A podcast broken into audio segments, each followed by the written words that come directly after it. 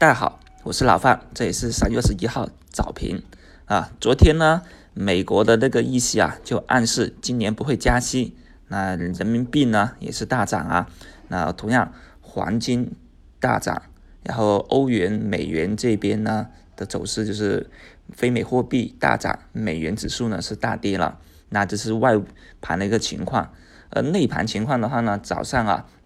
小幅高开并冲高。那从早盘的一个集合竞价以及一些个股的走势来看，啊，老范认为啊，今天大盘的走势是非常安稳的啊，三千一百点啊，重新进攻，而且呢，有望继续冲高的啊，就现在个股非常活跃，各种题材都刺激。你像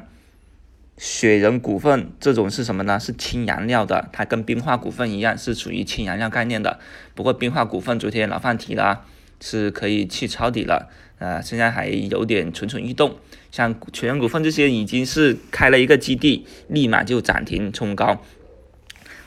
那还有工业大麻概念，像顺浩啊、康贝、康贝恩啊，还有龙金药业这些呢，也一个是涨停了。这些都说明了题材股一旦受刺激，纷纷的就回补冲高，这是一种市场情绪就非常活跃了。特别是啊。昨天呢，啊有某个领导也是讲话，特别强调了当前的牛市的情况，是吧？所以这都是为整个大盘的上行呢保驾护航啊，所以我就认为啊，整个行情是没什么问题的。那我们无非就是低吸，你像最近的股票能低吸回来了都冲高，好像复旦复华走科创概念的，每天都有一个低吸点位给我们进去，对吧？那这些行情都是一种啊。低吸并且冲高的这么一种预期了，那大家操作上面呢也是比较淡定。而实际上啊，现在的走势呢其实是比较套路的啊，是属于一种缩量缩量上攻的一种走势。当然了，它现在还没有办法突破三千一百二十九点的前高，而节奏上面呢，这种轮动啊是非常快的，一旦一回调下来的时候呢，就弄几个护盘啊，然后就拉起来，所以这个大盘啊。实际上又是回到了啊一七到一八年那种被上面掌控的一种节奏了。当然了，现在我们在讲科创板是要出来的，所以现在的一个护盘的目的呢，实际上也是为了它。而不过距离科创板上市还早，所以呢，现在我们一定要一个多头一定要进攻突破三千一百二十九点，只有这样子的突破啊，才能够降低护盘的一个难度，不然横的越久。增量资金就越不容易进来，而实际上呢，这几天呢，呃，老范也跟一些券商的朋友在聊天，在跟他们做交流。这轮行情呢，他们觉得啊，开户也就是除了最初那两天开户人多，然后后面的几天的开户情况并不算很多。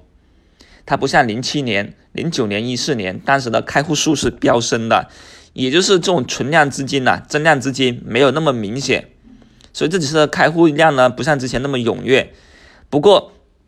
客户的一个总资产量提升了，一个就来源于客户加金入钱，另外一个呢也是来源于指数的上升，然后呢他们的账户啊升值了，所以呢这个存量资金增加。但是这两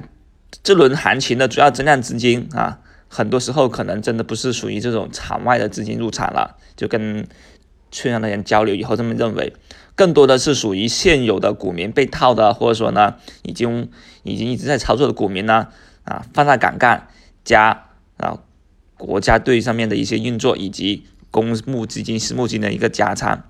所以现在还有一个希望，就是场外资金这些新的大妈、新的啊投资者一个入场，才能够让行情的高度继续看。反正我们现在的操作呢，啊，也是属于防御性为主了。毕竟呢，行情虽然虽然在有望控看高，但是我们还是以这种低吸为主，是吧？你看回调的个股都有低吸机会，像康康贝，康贝三月十四号，也就是上周四啊跌停，而你看今天呢，直接又冲高了，对不对？又已经把上周四的跌幅给收复回来了，所以你看到这种就是属于低吸，你有机会低吸啊。就不要踏实的敢持仓，不然你追高啊就被套在上面，然后呢，等它重新涨回来的时候，你已经是被洗过一波了，就不一定敢持仓了。所以我们的操作啊，回调为主。你像这两天又回调的什么冰化股份啊，啊，中科曙光啊，昨天老范跟朋友分享两个股票，那已经低吸了，已经回调回来了，我们敢不敢进？毫无疑问敢进，并且等它再度冲前高。